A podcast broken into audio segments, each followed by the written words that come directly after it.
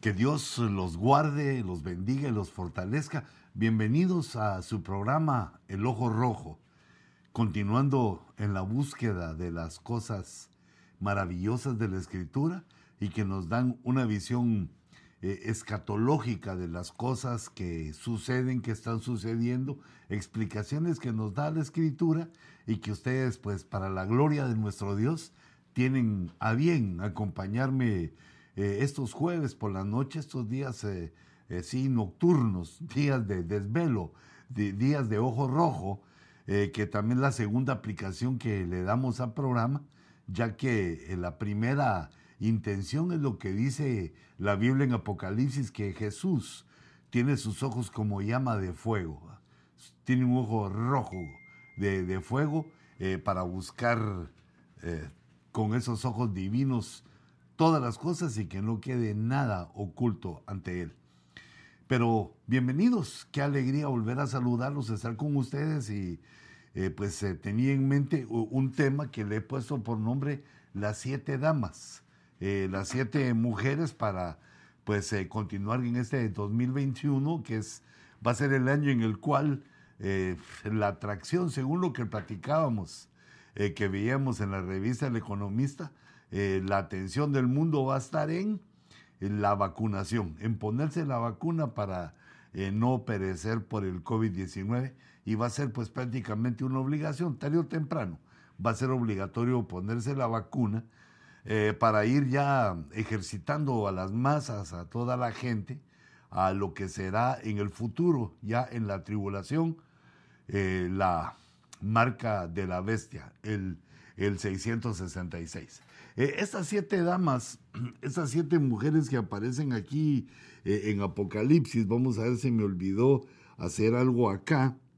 Eh, estas siete damas hermosas que aparecen aquí, pues bueno, no las hemos visto para decir que son hermosas, pero ah, las podemos tomar de una manera mística, de una manera gigantesca, como una figura de potestad eh, yo contaba y meditaba en esto, eh, cómo siete mujeres y, tres mujeres dan a luz otras mujeres eh, para que hayan siete en total, viendo de una manera global a toda la humanidad.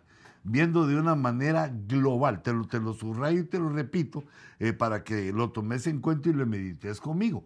Por ejemplo, Dios crea, saca de la costilla de Adán a Eva. Y Eva es eh, la primera mujer que de la cual nosotros eh, tenemos conocimiento, la primera humana, y cuando empieza a dar a luz, empieza a dar hijos, da a luz hijos, hijos, y estos vienen a ser lo que se llama la humanidad. Todos los hijos de Eva, eh, que es una mujer humana, digamos por así decirlo, dan un conglomerado de personajes humanos que en la Biblia se le conoce como una dama como la humanidad, con la cual vemos que Dios quiere trabajar, eh, quiere ayudarla a recuperarse de la caída que tuvimos en el huerto y la quiere restaurar. Y pasan los primeros dos mil años desde que Adán sale del huerto y no se logra. Eh, la humanidad, eh, bueno, no con todos, pero la humanidad en general, esa segunda mujer, eh, tiende al adulterio, tiende a la idolatría, eh, la visitan a la humanidad los ángeles caídos y nos dejamos seducir. Digo, porque somos parte de esa humanidad, nos precedieron aquellos seres que vivieron mucho más tiempo que nosotros, tuvieron la visita de ángeles y de seres que no eran de la tierra y las mujeres fueron seducidas. como para que notemos la importancia que tiene una mujer, la importancia de la mujer en la vida del hombre. Fueron seducidas y la raza eh, se contaminó, se contagió, su genética cambió, surgieron nuevas criaturas, surgió un, caos, un escándalo ahí. Y entonces eh, Dios toma otra mujer, la mujer de Abraham, Sara. Y con Sara va a traer a Isaac, Isaac a Jacob, Jacob a las doce tribus y se va a iniciar otra mujer que tiene nupcias con Jehová de los ejércitos en el Antiguo Testamento. otra mujer que se llama Israel. La progenitora de Israel, la madre de Israel, es Sara. Eh, también es la madre de nosotros, dice la escritura en el Nuevo Testamento, eh, desde el aspecto que es, desde el punto de vista que es la esposa del padre de la fe.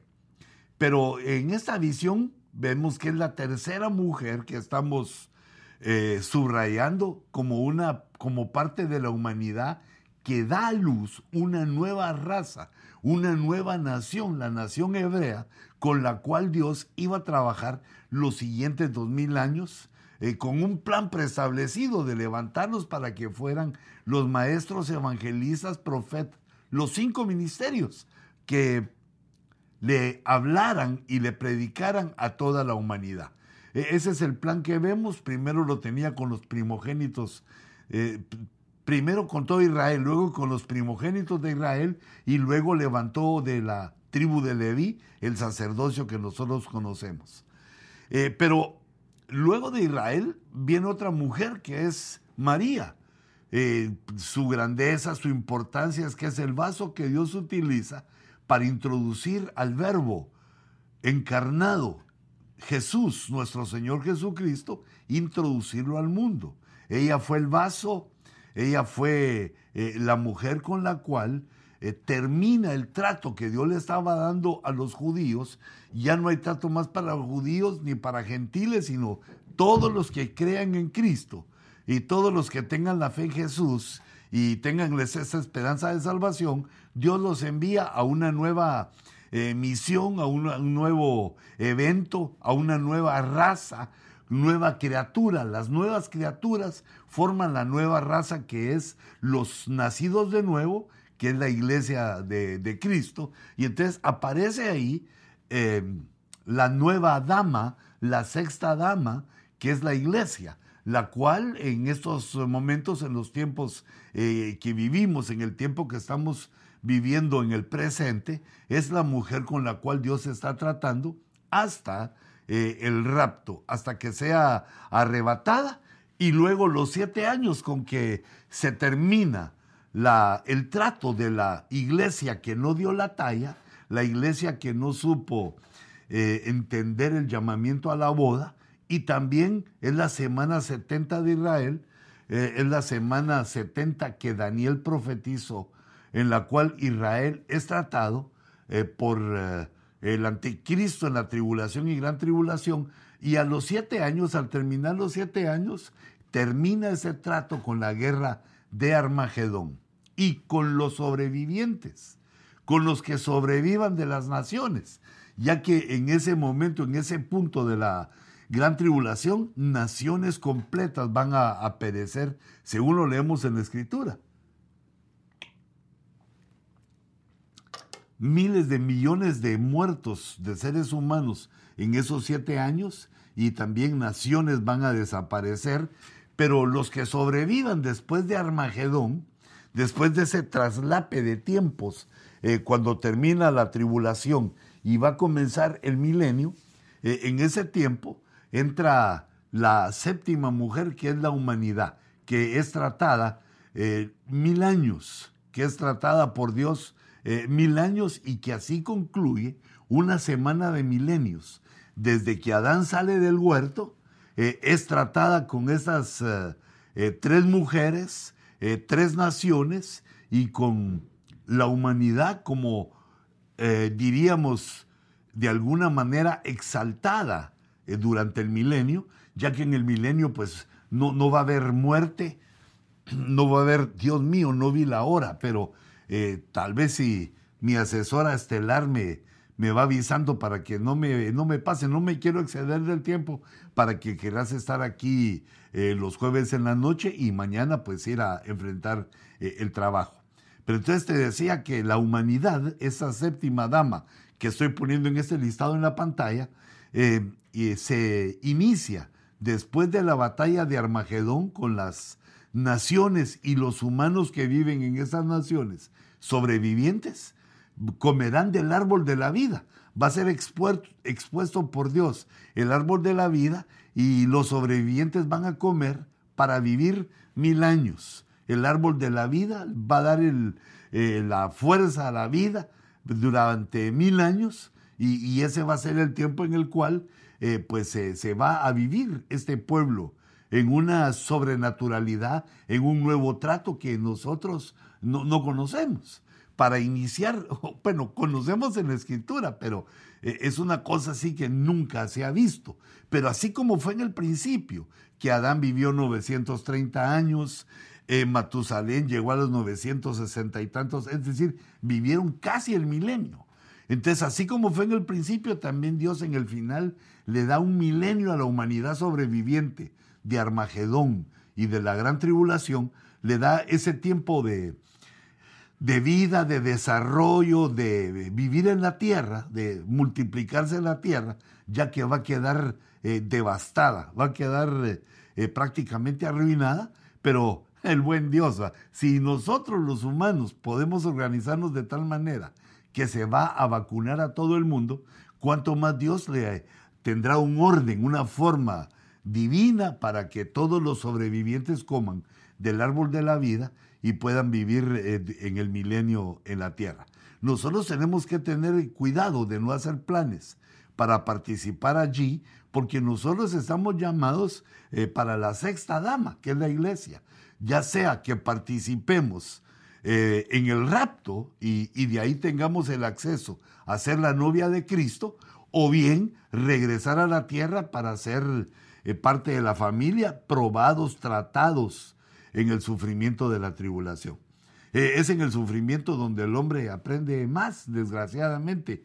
Así somos los humanos, es parte de la debilidad de caídos que tenemos, eh, pero debemos sobreponernos a esos y entender que Dios quiere que muramos ahora a nuestras pasiones y a nuestras tentaciones y y a nuestras a nuestros caprichos y no que lleguemos a los siete años de tribulación donde va a ser una cosa forzada y va a ser, eh, va a haber que entregar la vida eh, allá en la tribulación eh, para no negar el nombre poderoso de Jesús. Viene un tiempo de persecución difícil, dolorosa, pero esta no va a iniciarse fuertemente sino hasta que la iglesia sea arrebatada. Siete años antes de Armagedón, el Señor va a hacer que volemos de acuerdo a su esperanza, de acuerdo a su promesa, nos tiene una vía de escape, según el capítulo 3 de Apocalipsis, para que vivamos para siempre con Él, eh, en lo que termina de tratar eh, con los habitantes de la tierra, los enemigos y, toda esa eh, sarta de personajes que abandonaron la salvación, que no aceptaron la salvación que Dios ofreció y pues cayeron en ese desastre. Pero nosotros estamos aún a tiempo, hijitos, y podemos ver entonces que hay siete damas, que hay siete mujeres que están tipificadas en la escritura, eh, también de otras maneras.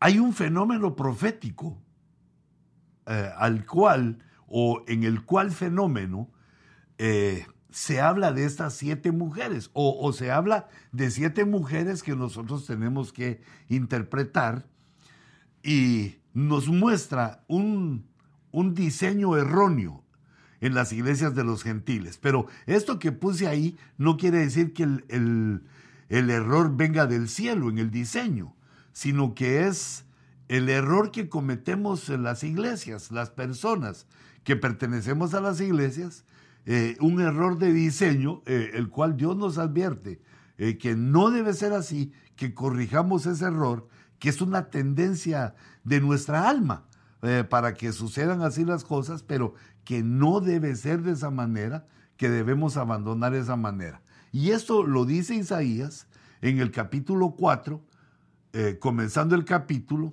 dice, empieza así el capítulo 4 porque siete mujeres, ahí están las siete ladies, las siete damas con que titulaba este tema, porque siete mujeres echarán mano de un hombre en aquel día. Fíjate, no está diciendo que era una situación en Israel. No está diciendo que eran tan guapos los hebreos de que siete mujeres se querían casar con cada hombre, sino que, bueno, aunque así lo pone, pero dice en aquel día no que se está llevando a cabo en ese momento como una forma de matrimonio en Israel, aunque la mente lo lleva a uno por ese lado. Que es algo que no ocurre, fíjate el diseño erróneo, que la mujer eche mano del hombre no es lo correcto. Es una falla en el diseño. Lo correcto del diseño es que el hombre y la mujer se junten, se amen y se casen. Pero no es la mujer la que debe echar mano sobre el hombre, sino el hombre conquistar a la mujer.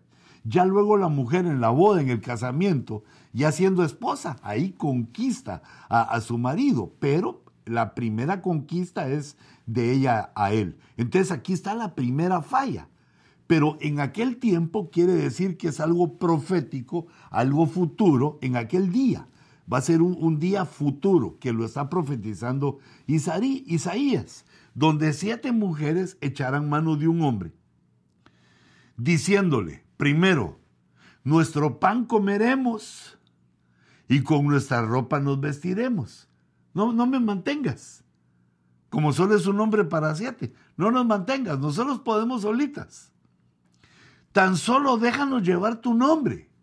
Tan solo queremos tu apellido para no ser, o, terminemos, quita nuestro oprobio para no llevar la vergüenza de nuestra soltería, para no llevar la vergüenza de que no dimos a luz. Porque para las mujeres hebreas era vergonzosa la soltería.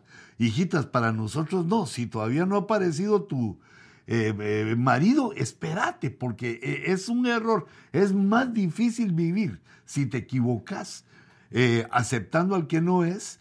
que si esperas a que Dios te envíe, como él, él sabe bien, Él te tiene en cuenta, como Dios va a enviarte al hombre que te honre, que te haga feliz y, con el cual seas dichosa en la vida. Pero eh, en lo propio para las hebreas era porque sabían que tenían la promesa que de alguna de las hebreas vendría el Mesías. Entonces cuando una no tenía hijas eh, o hijos ante la gente era que Dios la había desechado para que no tuviera la oportunidad de traer al Mesías a la tierra, aunque pues eh, ya María estaba en la elección, ¿verdad? Y dos mil años después, pero era una forma de pensar hebrea y la platicamos porque eso es lo que ella le dice, mira, quítanos eh, nuestra vergüenza, nuestro oprobio eh, por ser solteras, déjanos llevar tu nombre, déjanos llevar el nombre de, de casadas, como que estuviéramos casadas. Y entonces eh, eh, vemos, bueno, los errores del diseño, pero otro de los errores es, el segundo error sería este, quererse casar deprisa, echarle mano a un hombre, eh, quererse casar solo por quitar la vergüenza, y lo otro es que ella no quería que lo mantuviera, ni que le diera su ropa, ni su pan, ni su ropa, sino que solo querían eh, su nombre, solo querían el nombre. Y entonces nosotros vemos, eh, lo aplicamos. Bueno, dice la versión Pueblo de Dios para Todos, dice, líbranos de la vergüenza de ser mujeres solas. Ese era el, eh, el, punto, o es la traducción a esta parte donde dice las Américas, tan solo déjanos llevar tu nombre. Pero en Romanos, en el capítulo 16, hijita, no, 16, 16, no se está refiriendo a ti. No son las bodas de una persona, sino que dice, todas las iglesias de Cristo os saludan. Las iglesias, una, hay una dama que se llama Iglesia de Cristo. Hay una dama que se llama Iglesia, Eclesia en griego, y que su apellido de casada, así como en español, vea que una persona se llama, digamos, eh, María de Pérez, Juana de López, que obtiene el título, tiene el apellido, el last name de su marido. ¿Qué tal? Ya sé cómo se dice apellido, ¿eh? ¿viste? Mm. y entonces lo toma haciéndose ella, María se hace de Pérez, de López, se hace de él. Ese de quiere decir una pertenencia, que ella le pertenece a ese apellido que es el apellido de su marido. Y entonces cuando aparece aquí en la Biblia, iglesia de Cristo, la iglesia es la señora, es la dama, y el apellido eh, de ella, quien es su marido, es de Cristo. Entonces no se está refiriendo esta profecía a una mujer, sino a congregaciones y a personas que van a querer llamarse de Cristo. Le van a echar mano a Cristo porque es bello, ahí lo vamos a ver que es bello. El Señor Jesús, le quieren echar mano a Cristo, pero no quieren comer su pan, no quieren que les dé la doctrina, ni tampoco quieren las coberturas ministeriales, ni tampoco quieren quien las dirija. Ellas quieren ser solitas, solo, solo que quieren ser de Cristo para que ellas no sean avergonzadas, solo quieren llevar el nombre, pero no les importa ni el tipo de alimentación espiritual, estamos hablando de eso espiritual, ni el tipo de cobertura espiritual eh, que lleven.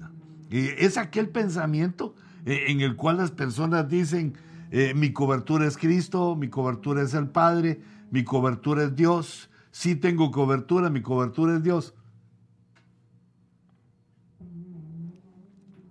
Pero no llegan al entendimiento de que Dios ha delegado ministros que cubren los cinco ministerios como una vestimenta pentagonal que va cubriendo a, la iglesia y que le da la pertenencia. Más o menos en el ejemplo de Esther, los ministros son los eunucos y Esther es la novia. Y los eunucos le visten a la novia, arreglan a la novia, pero no, no es que por la desnudez, no es que la miren desnuda, sino que le proveen la vestidura a la novia para que ella se arregle de tal manera que parezca bella a los ojos de su marido.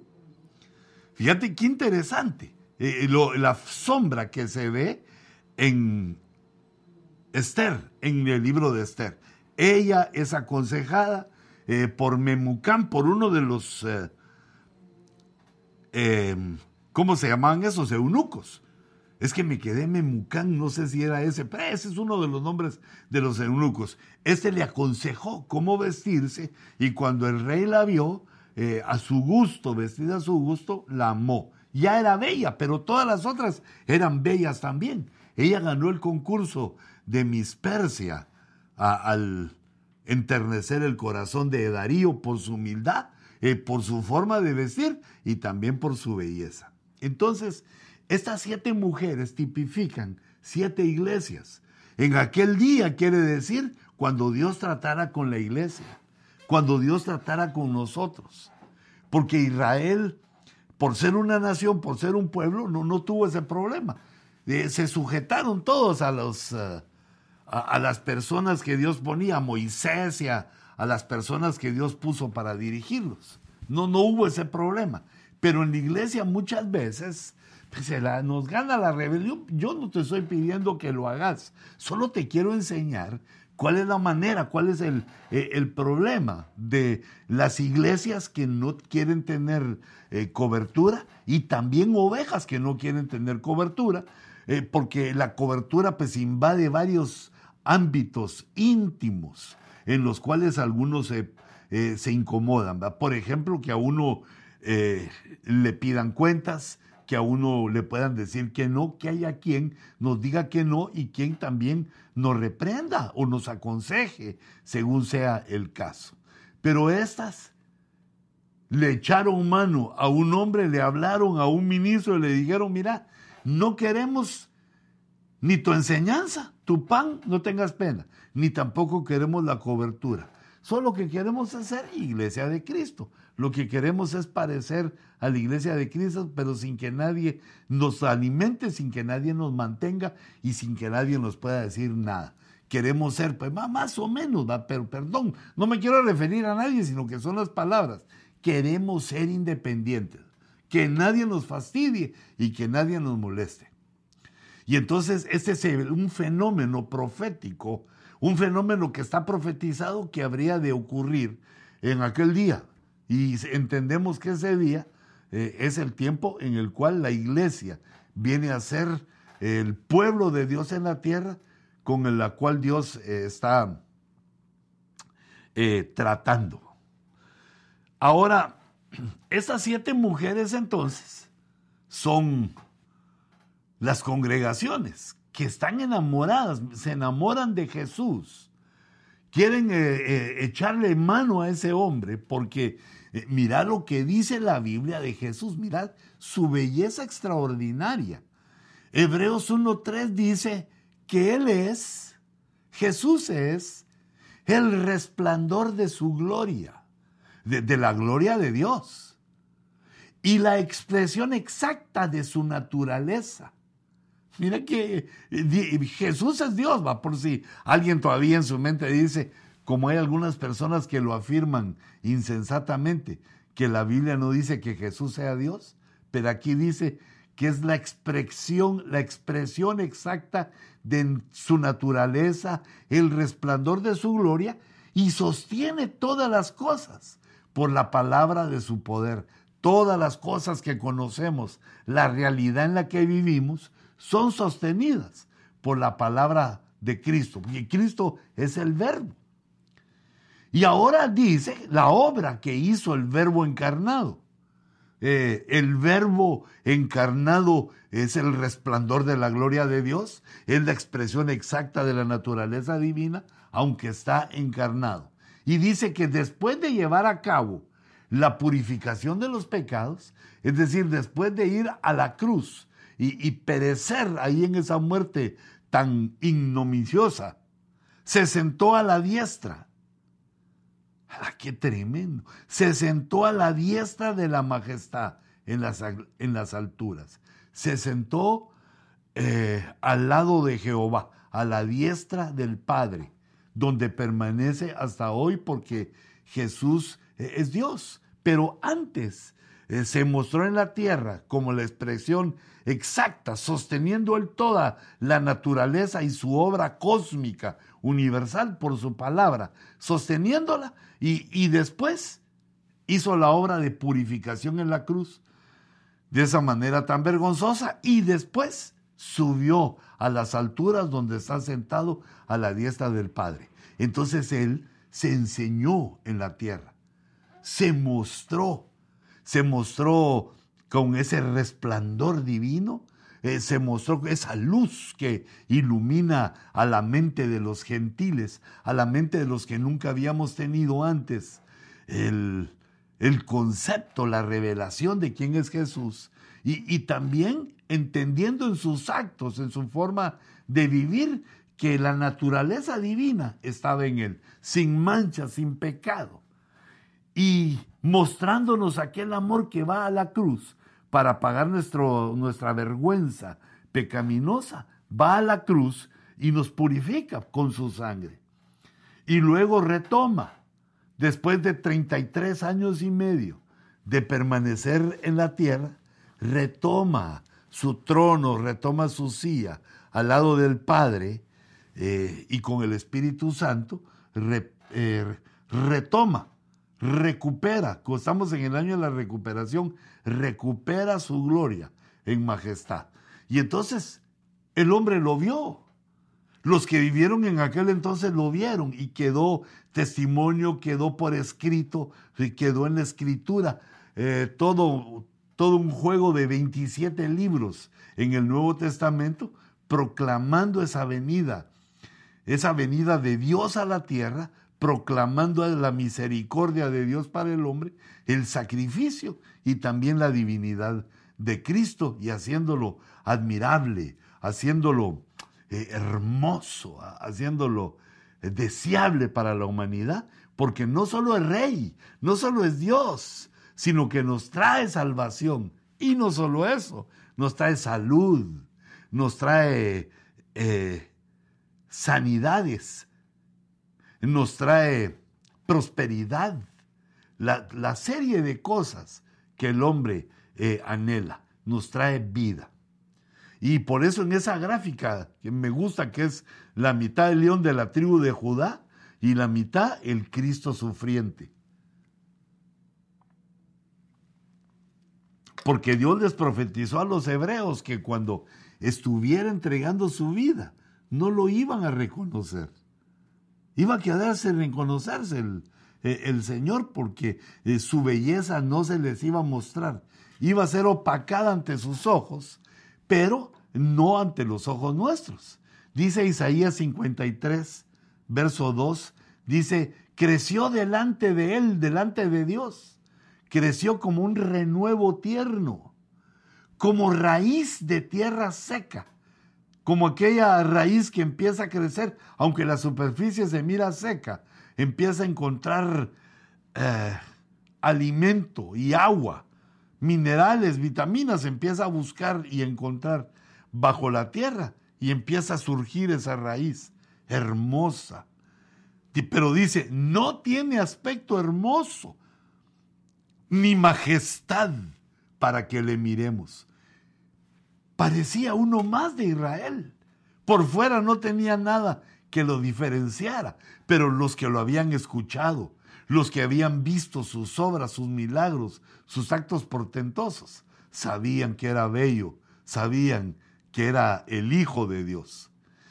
Dice, no tiene aspecto hermoso ni majestad para que le miremos, ni apariencia para que le deseemos.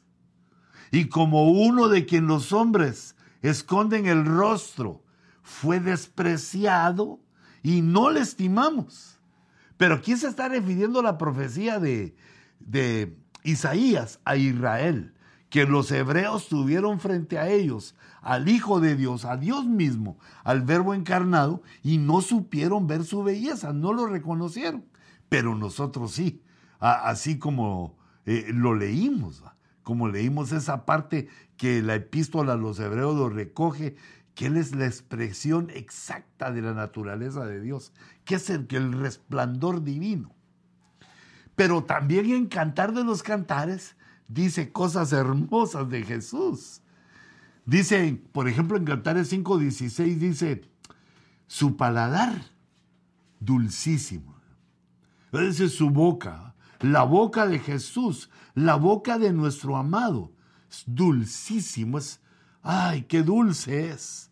Y todo en él codiciable, anhelable, que lo queremos, eh, para nosotros. así lo ve la iglesia, así ve la iglesia. La amada ve a su amado en Cantares 5.16 de esa manera. Y por eso eh, concluye este pensamiento cuando dice su paladar, su boca es dulce, todo en él codiciable. Dice, tal es mi amado, tal es mi amigo. La versión BDN dice, y todo él las delicias, todo él es delicioso. La versión de las Américas dice, todo él es deseable. La versión que estamos leyendo, creo que es la 60, dice, todo él codiciable. Es codiciable, es todo en él es delicias, todo en él es deseable. La, la versión moderna dice, él es del todo amable. Pero eh, en esta parte de la amabilidad no se ve como la educación de un hombre para hablar con otras personas. Cuando dice, se dice que es amable una persona que muestra interés en la forma de trato con sus semejantes, sino que amable debe entenderse como fácil de amar. Hay personas que al conocerlas caen bien de una vez por su forma de ser por su actitud. Son amables. Es fácil amarlos, es fácil tenerlos en cuenta por la forma en la cual eh, se manifiestan, por la forma en la cual se relacionan con nosotros. Es que se me venía otro pensamiento a la mente, pero me, quiero ubicar aquí, en que estamos eh, hablando de por qué es tan bello el amado, de por qué se enamoran estas siete de él y el error que nos señala el, profeta de no recibir eh, la cobertura, de no querer el pan y de no querer eh, la ropa, sino solamente llevar su nombre. La versión Dios habla hoy, dice, para vosotros los creyentes, eh, esto en Pedro, esa piedra que es Cristo es de mucho valor. Esto está en primera de Pedro 2.7, según estamos leyendo. Esta piedra que es Cristo es de mucho valor. Eh, la versión de las Américas dice, eh, este precioso valor es, pues, para vosotros los que creéis. Es decir, que los que creemos que Jesús es Dios, somos los que podemos apreciar la belleza, somos los que podemos apreciar el valor eterno que tiene el conocimiento de Cristo. La versión BSO dice, los que creéis, para vosotros los que creéis, Él es precioso. E, es decir, que la fe nos hace ver con ojos diferentes a los de la incredulidad y nos hacen entender que Él es eh, precioso y maravilloso. Pero eh, entonces fíjate, esta mujer, pasémonos a, lo, a lo profético, esta mujer o estas siete mujeres, que son siete iglesias, son iglesias y personas, tipifican congregaciones y personas que no van a querer quien eh, les enseñe doctrina. Y nosotros como cristianos tenemos la responsabilidad de elegir quién nos va a enseñar, a quién vamos a oír. Nuestra responsabilidad no es qué se dice la doctrina, sino quién le enseña, que nosotros decidamos quién es el encargado, quién es el que puede y el que tiene la enseñanza del cielo. Esa es nuestra responsabilidad de elegir. Para eso Dios nos dio voluntad. Y por eso ninguno de nosotros debe ser esclavo, sino que en la libertad la cual nos dio Cristo, elegir nosotros quién es el que nos va a dar nuestro pan y quién es el ministro, el eunuco que va a vestir a la novia para encontrarse con Cristo eh, en las bodas del Cordero. Pero recordémonos que el error es que ella lo que quería es que solo que se le dijera que era iglesia de Cristo. Solo quería el nombre para no parecer eh, iglesia de nada, eh, para no parecer soltera, sino que quería tener el nombre de, Cristo. Y eso lo tomamos como, como un error.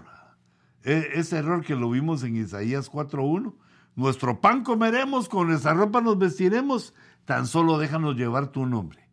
Siete mujeres echarán mano de un hombre en aquel día. Esa es la profecía. La profecía es quita nuestra vergüenza y déjanos llevar su nombre. Ahora ocurre un fenómeno maravilloso en la escritura, maravilloso en el Nuevo Testamento. Con este, eh, digamos, con esta estructura de siete damas y un hombre, eh, siete mujeres y un hebreo, eh, que se podría hacer o, lo vamos a tomar como una sombra de siete iglesias y Cristo. Las siete mujeres son siete iglesias y eh, el Señor Jesucristo. ¿Cómo la iglesia se enamora de Cristo? Pero subrayando el error de los que son llamados y rechazan a los ministros primarios.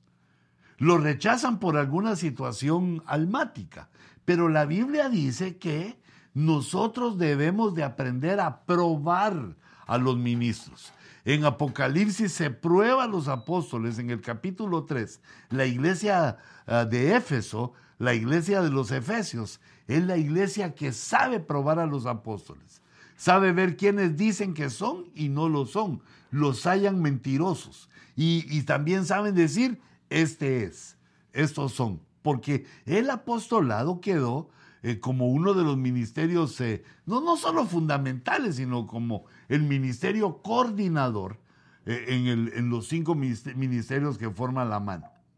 Entonces, el rechazo es un error. El rechazo a lo ministerial es un error porque los ministros son los encargados de traer el pan de la doctrina, de llevar el pan doctrinal a la novia. Primero, y luego también vestirla, hermosearla, ministrarle los dones, los dones, predicarle para que dé los frutos del reino.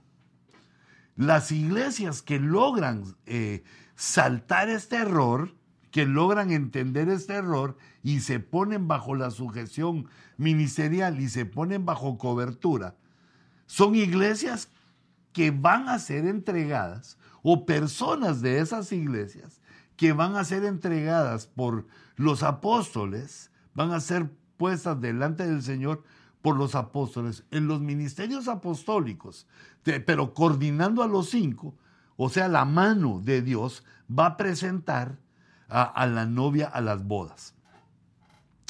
Y eso lo vemos cuando dice que en una nube, en la nube apostólica, la nube que tipifica la apostólica, son llevados.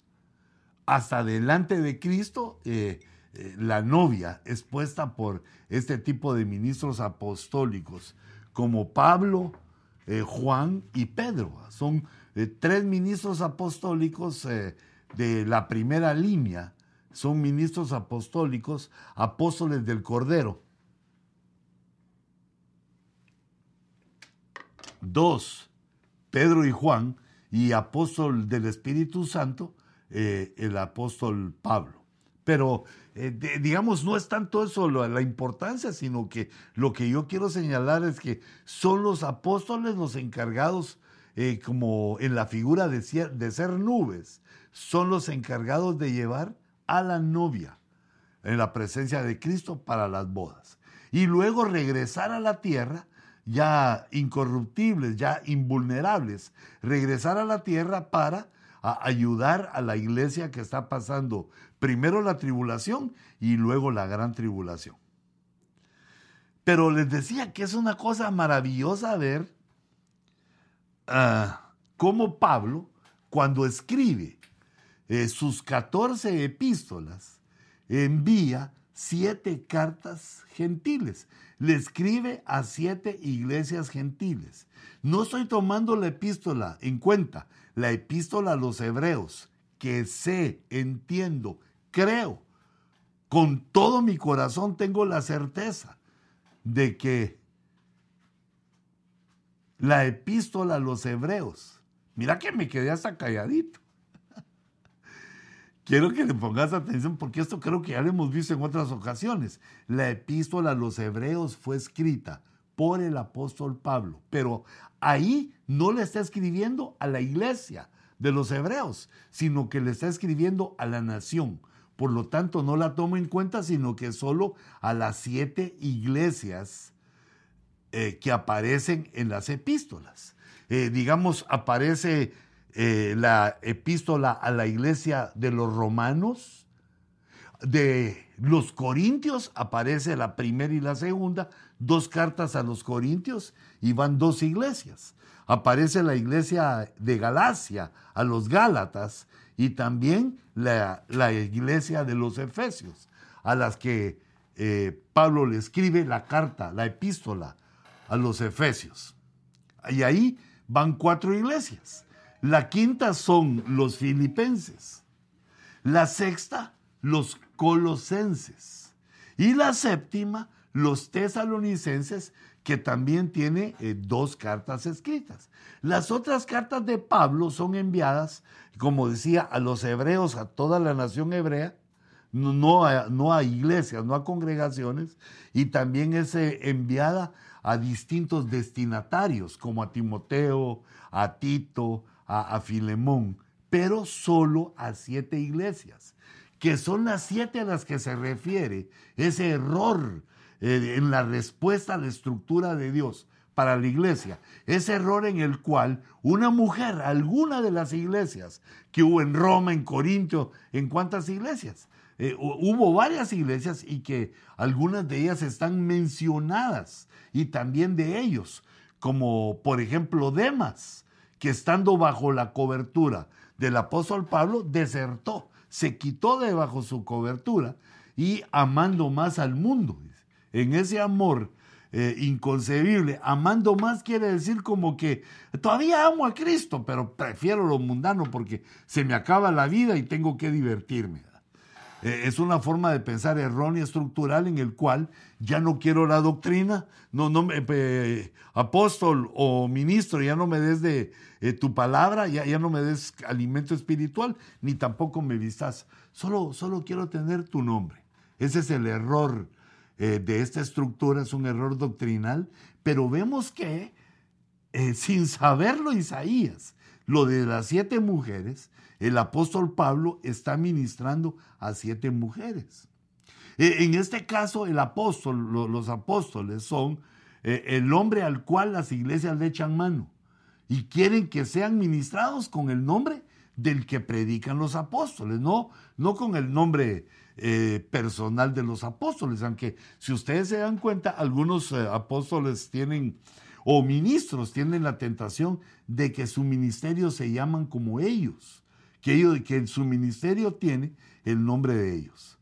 Y eh, bueno, es respetable su decisión, yo no estoy diciendo si hicieron bien o mal, sino que estoy leyendo este error en la estructura, porque no tanto es el nombre, sino que ellas las congregaciones no quieren la doctrina, ni quieren los consejos para vestirse elegantemente y hermosamente para el rey, sino que lo único que quieren es que les digan que se van al cielo, que son iglesias de Dios y que se van al cielo.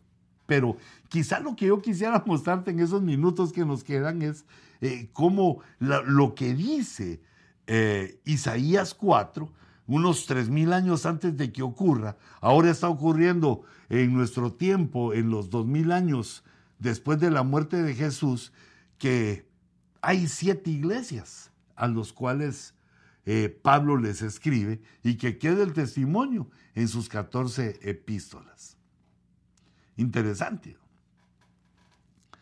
Eh, las otras cuatro epístolas que no están aquí contempladas son las que son dirigidas a diferentes eh, personas. Entonces, la estructura que menciona Isaías 4 se cumple en las epístolas que el apóstol Pablo escribió. Y si ponemos un poquito la lupa, vemos que Pedro menciona siete iglesias a las cuales él ministró. Pues seguramente él ministró muchas más, pero él menciona siete en las cuales estuvo.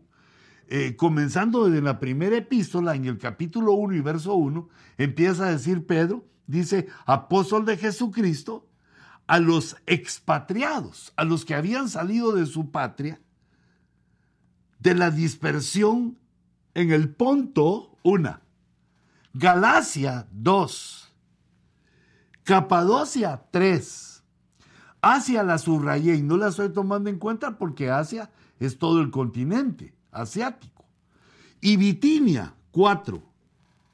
En la primera epístola, en el capítulo 1 y verso 1, aparecen cuatro iglesias a las cuales eh, él saluda. Son eh, iglesias judías, porque les dice a los expatriados, a los que están fuera de la patria, en la dispersión, o sea que por el quizá la invasión, el poder romano, habían tenido que salir de Israel y de Jerusalén. Entonces ahí nos habla de cuatro y, se completan las siete. Eh, buscándolas en los escritos en el Nuevo Testamento, se completan siete iglesias, eh, en las cuales son las que ministra el apóstol Pedro o por lo menos la que él menciona. En el capítulo 5 y verso 13 menciona Pablo la iglesia de Babilonia. Fíjate hasta dónde había ido Pablo a fundar iglesias, en la pura Babilonia, eh, en la pura enemiga del Señor. Y, dice 5.13, dice, la que está en Babilonia, hablando de la iglesia, elegida juntamente con vosotros, os saludo. A la iglesia que está en Babilonia, elegida juntamente con todas las demás iglesias, os saludo, dice Pedro. Y entonces Babilonia es la quinta. Luego en Hechos capítulo 2 y verso 14 dice, entonces Pedro, poniéndose en pie con los once, alzó la voz y les declaró, varones judíos y todos los que vivís en Jerusalén. Jerusalén es la sexta iglesia que menciona el apóstol eh, Pedro en aquella iglesia que fue la primera de las iglesias que hubo cristianas. La primera iglesia se desarrolló en Jerusalén. Después de la primera prédica de Pedro, que se convirtieron cinco mil, y luego en la segunda se convirtieron tres mil, de pronto en Jerusalén nació una iglesia que tenía ocho mil miembros. Y es la iglesia que Pedro comenzó a ministrar que es la sexta que él menciona. Y otra, la séptima, iglesia que está íntimamente ligada con el apóstol Pedro es la iglesia de Jope. La iglesia de Jope que él llegó porque eh, Tabita, una discípula, un asistente al discipulado, había fallecido y Pedro orando por ella, eh, resucitó y quedó en una conexión. Imagínate cómo se hizo famoso eh, ese momento en la ciudad de Jope, porque la que estaba muerta, ya tenía días de, muerto, de muerta, resucitó. Y la séptima iglesia que está ligada al apóstol Pedro aparece en Hechos 9:40.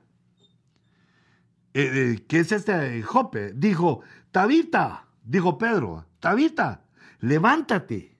Y ella abrió los ojos y al ver a Padre, perdón, al ver a Pedro, se incorporó. Pedro y Padre, suena, pues se equivocó mi, mi mente. Y al ver a Pedro, se incorporó. Y en el verso 42 dice, y esto se supo en todo Jope, y muchos creyeron en el Señor. Ahí con ese milagro se armó la iglesia de Cristo en Jope. Iglesia de Cristo en Jope, ministerio Ebenezer hubiera sido si uno de nosotros hubiera estado ahí, Dios le hubiera dado ese privilegio. La iglesia de Jope es la séptima iglesia que Pedro menciona. Entonces, el diseño se cumple con las epístolas del apóstol Pablo que le escribe a siete iglesias. Siete damas echarán mano a un varón en aquel día. El apóstol Pedro también habla de siete congregaciones, de siete iglesias, de siete damas, de las cuales algunos personajes no quisieron tomar la cobertura, ni tampoco la, la doctrina, y se rebelaron. Y por eso es que la escritura nos da, eh, nos habla de ese error de estructura. No solo es de creer, hijito, no, no solo es de aceptar a Cristo, sino que es de obedecer lo que dice la escritura. De obedecer quiere decir bautizarse, sujetarse, asistir a los cultos, servir, alabar, etcétera, etcétera. Se va haciendo grande el etcétera, pero también se van haciendo muchos los días que Dios nos da el eh, privilegio de vivir sobre la tierra. Y para que vivamos contentos y haciendo contentos y haciendo la obra para obtener, eh, pues, eh, delante del Señor, para obtener nuestra recompensa en el cielo siete iglesias de Pedro que culminan con la de Jope. Quité Asia, ¿se recuerdan? Siete las de Pablo, eh, que, y en Pablo quité la de los hebreos que es escrita a la nación. Y Juan culmina en Apocalipsis eh, mostrándonos siete iglesias. En el capítulo 2 y en el capítulo 3 del libro de Apocalipsis, el libro de revelación, aparece eh, Juan y le muestran siete iglesias en, e, en ese momento que estaba viviendo él eh, la revelación, el apocalipsis. Le muestran a la iglesia de Éfeso, de Esmirna, Pérgamo, Tiatira, Sardis, Filadelfia y la Odisea. Eh, siete iglesias a las cuales va dirigida, va dirigido el Apocalipsis. Eh, Pablo, siete iglesias a las cuales van dirigidas las epístolas.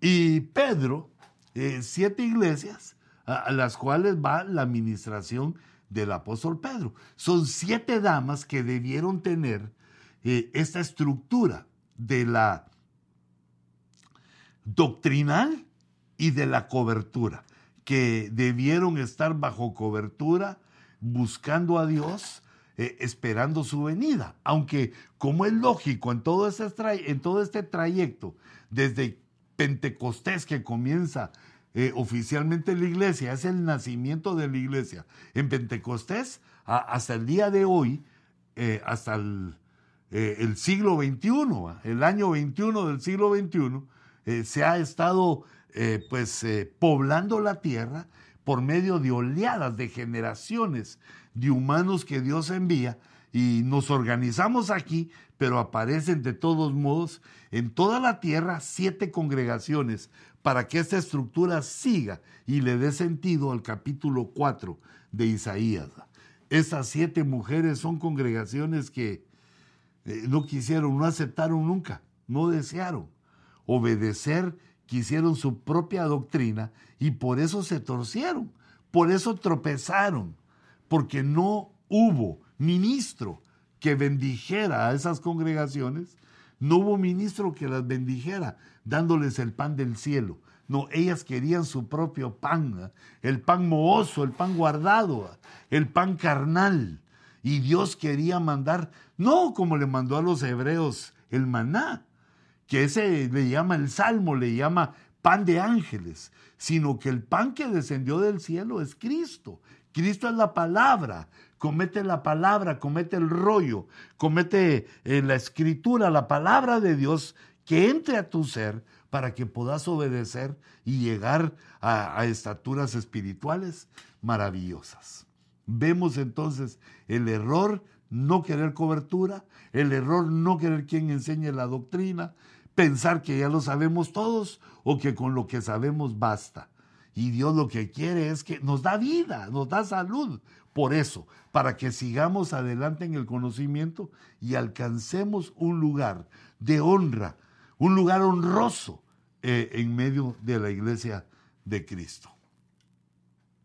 Para vosotros, los discípulos que escucháis el ojo rojo, es importante que decidas qué pan vas a comer, qué doctrina vas a querer para tu vida. Y también si vas a seguir los consejos apostólicos de Ministerios de Benecer para llegar a ser, para llegar a tener la vestidura espiritual que agrade al Señor. Por eso, en una de las parábolas del reino de los cielos, cuando eh, se le llama, cuando aparecen eh, unos convidando, un rey convidando a la boda de su hijo, nos estamos refiriendo a la historia del Nuevo Testamento. Una historia para la humanidad en la cual el Padre invita a toda la humanidad a participar en esta bendición quiera Dios. Le ruego a Dios, le pido a Dios que nuestros corazones sean tan sensatos, que sean humildes, que la sabiduría y la inteligencia que Dios nos ha dado al estar en su presencia, al estar en los cultos, que esa bendición nota que Dios nos ha dado, traiga, ministre, nos haga pensar de una manera eh, singular, nos haga pensar y entender como dice la Escritura, como dicen los pensamientos de Dios, que son mucho más altos que nuestros pensamientos.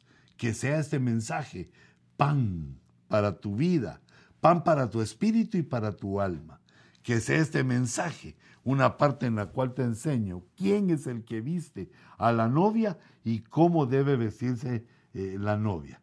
Que sea esta palabra aquella que te ubique para que lleves el nombre de Cristo, pero no para quitar tu afrenta, sino para que en el día que Él ha designado seamos nosotros parte de las bodas del Cordero. Y ahora, Padre, te ruego que bendigas, que guardes, a los discípulos del ojo rojo. No permita, Señor, que perezca este anhelo, este deseo de escuchar tu palabra. No permita, Señor, que se enfríe nuestro anhelo de buscarte, de amarte y de glorificarte. Yo bendigo, Señor, a los siervos en casa. Yo bendigo, Señor, a este discipulado en el nombre poderoso de Jesús. En tu nombre glorioso ponemos nuestra esperanza y nuestra fe en que hemos de ser salvos y obtener el galardón que tú has puesto delante de nosotros. En el nombre de Jesús, los bendigo. En el nombre de Jesús, ministro victoria de Jehová, flecha de victoria de Jehová. Y nos vemos el próximo jueves en el siguiente Ojo Rojo.